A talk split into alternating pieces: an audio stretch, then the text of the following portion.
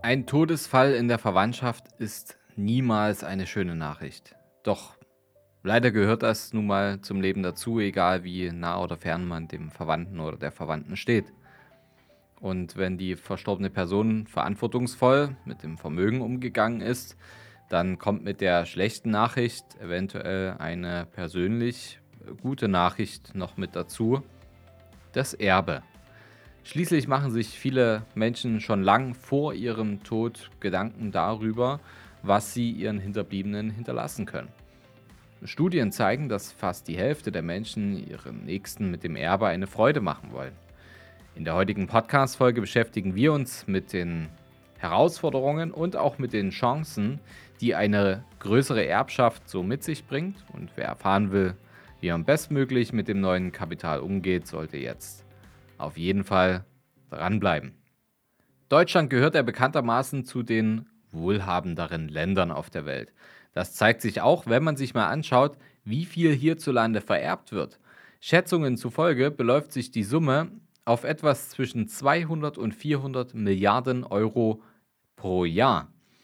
Nach der gemeinsamen Studie des DIW der Universität Wächter und weiteren Partnern haben in den letzten 15 Jahren etwa 10% der Erwachsenen eine größere Summe geerbt. Verglichen mit dem Jahr 2001 ist die Durchschnittssumme pro Person dabei um etwa 20% gestiegen und liegt mittlerweile bei im Durchschnitt 85.000 Euro. Natürlich ist das nur ein Mittelwert, aber prinzipiell freut man sich ja über jede Summe, die man unerwartet erhält, oder? Doch was machen wir jetzt mit dem plötzlich ja ereilten Geld? Zunächst mal lautet meine erste Devise: Bleibt ruhig und schaut euch die genaue Sachlage und die genaue Rechtslage an. Gebt jetzt kein Geld aus oder verplant es schon mal, was ihr noch gar nicht besitzt. Seid ihr überhaupt der Haupterbe oder wird das Vermächtnis irgendwie aufgeteilt? Dann wäre noch das Thema Erbschaftssteuer. Die Steuer liegen, Steuersätze, die liegen da meistens irgendwo zwischen 7 und 50 Prozent, je nach Verwandtschaftsgrad. Also das ist wichtig zu beachten, dass nicht alles das, was ihr erhaltet, sofort auch euch gehört. Außerdem gilt zu beachten, nicht immer handelt es bei der, sich bei der Erbschaftssumme nur um Bargeld oder um Kontoguthaben. Oft steckt das Geld auch in Immobilien oder in Wertgegenständen. Bis diese ganzen Fragen und die bürokratischen Prozesse dahinter abgeklärt sind, können noch ein paar Wochen, in Extremfällen sogar Monate vergehen. Die Zeit solltet ihr jetzt nutzen, um sich etwas zu beruhigen und etwas zu zügeln. Anfangs ist man bestimmt überrascht und aufgeregt über die neuen finanziellen Mittel. Vor allem für Menschen, die davor einfach in ganz anderen finanziellen Sphären unterwegs waren, ist ein größeres Erbe natürlich eine extreme Veränderung der Lebenssituation. Aber davon sollte man sich nicht verleiten lassen, zu leichtsinnig jetzt mit dem Geld umzugehen.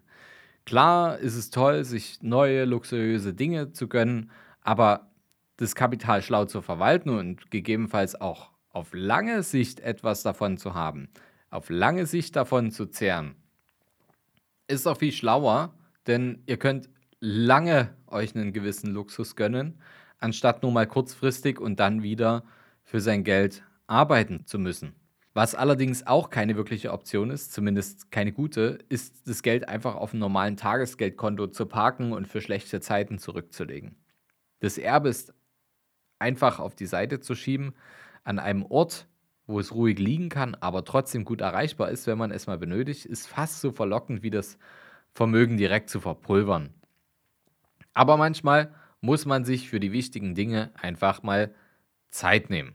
In diesen Zeiten, wo die Zinsen so niedrig sind und die Inflation zusätzlich für Wertminderungen sorgt, ist das Tagesgeldkonto einfach keine rentable Option. Vielleicht habt ihr auch einfach durch das Tagesgeldkonto bzw. Girokonto, wo jetzt eine größere Summe drauf liegt, auch nochmal eine andere Challenge. Denn viele Banken verlangen äh, momentan sogar schon Minuszinsen oder Strafzinsen, wenn ein größerer Betrag drauf liegt. Und irgendwie fühlt sich das Ganze doch gar nicht wirklich gut an, oder? Der typische Erbe in Deutschland ist irgendwo zwischen 30 und 60 Jahre alt. 50.000 Euro richtig zu investieren oder 100.000 Euro oder 200.000, 500.000 Euro, egal wie viel oder wie wenig es ist, ihr könnt mit diesem unerwarteten Geld einfach einen guten Grundstein für die Zukunft legen. Diese Summe wäre beispielsweise, also nehmen wir jetzt mal 50.000 Euro, absolut ausreichend, um sich ein vernünftiges Portfolio anzulegen, bei dem ihr auf lange Sicht mit hohen Renditen rechnen könnt, wenn ihr eine vernünftige Streuung einhaltet, wenn ihr euer Risikoprofil mal richtig wissenschaftlich durchchecken lasst, dann werdet ihr auch mit dem Erbe ja, wohlwollend und vor allem auch verantwortungsvoll umgehen. Weil, hey, das, also letztendlich, ihr habt es ja nicht wirklich selber erarbeitet, aber es ist halt da, es gehört euch jetzt. Und ich glaube, der Mensch, von dem ihr es bekommen habt, der hätte das vielleicht auch gewollt, dass ihr vernünftig damit umgeht. Und auf der anderen Seite war das Erbe doch eh etwas, mit dem man gar nicht wirklich geplant hat. Warum nicht also die gesamte Summe oder zumindest wirklich einen Großteil davon? Ein bisschen was, ja, von, von mir aus, gönnt euch was. Aber einen Großteil davon solltet ihr investieren, arbeiten lassen. Auch Immobilien eignen sich zum Beispiel wunderbar, um sich fürs Alter abzusichern, sich Mieteinnahmen, passives Einkommen zu generieren.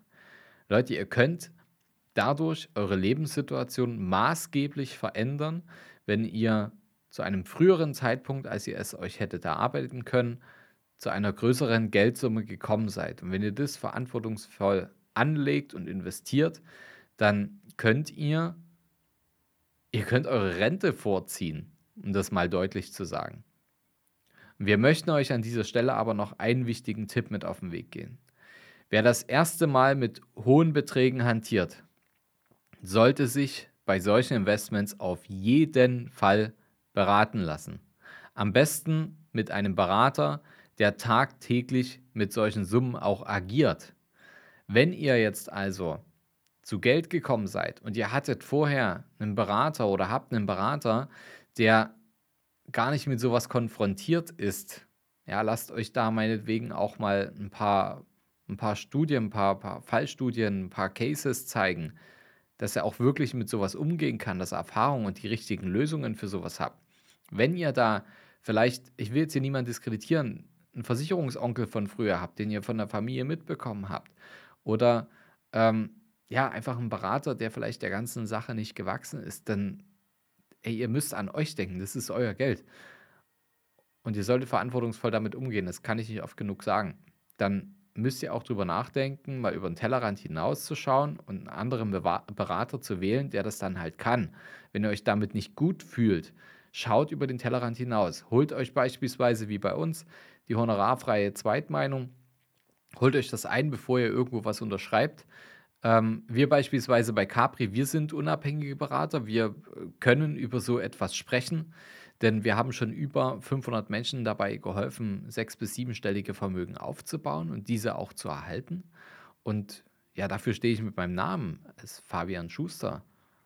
Denn ich mache das Ganze schon seit, seit über zehn Jahren und ich habe halt einfach gemerkt, woran es liegt, dass die Schere zwischen Arm und Reich auseinandergeht. Und wenn ihr eben auf der Schere nach oben geht. Und da seid ihr mit einem Erbe jetzt einfach, habt ihr die Chance, auf der Schere nach oben zu gehen, dann solltet ihr das auch verantwortungsvoll nutzen. Also wenn ihr einen Berater habt, der der Sache nicht gewachsen ist, schaut einfach, ob ihr vielleicht eine andere Lösung findet. Wenn das so ist, alles super, unbedingt, geht es an, plant es, es wird euer Leben verändern und zwar zum Positiven. Und dabei wünsche ich euch ganz, ganz viel Erfolg. Schön, dass ihr dabei wart. Wenn euch das gefallen hat, was ihr heute gehört habt? Naja, vielleicht kennt ihr ja das Bild mit dem Eisberg. Genau, das war nämlich nur die Spitze des Ganzen. Wollt ihr wissen, ob ihr für eine Zusammenarbeit geeignet seid?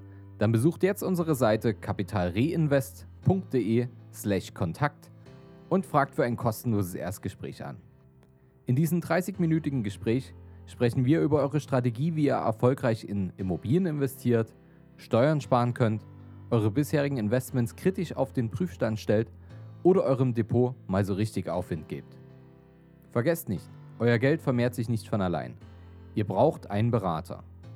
Ein Berater zeigt euch, welche Wege ihr gehen solltet und welche nicht.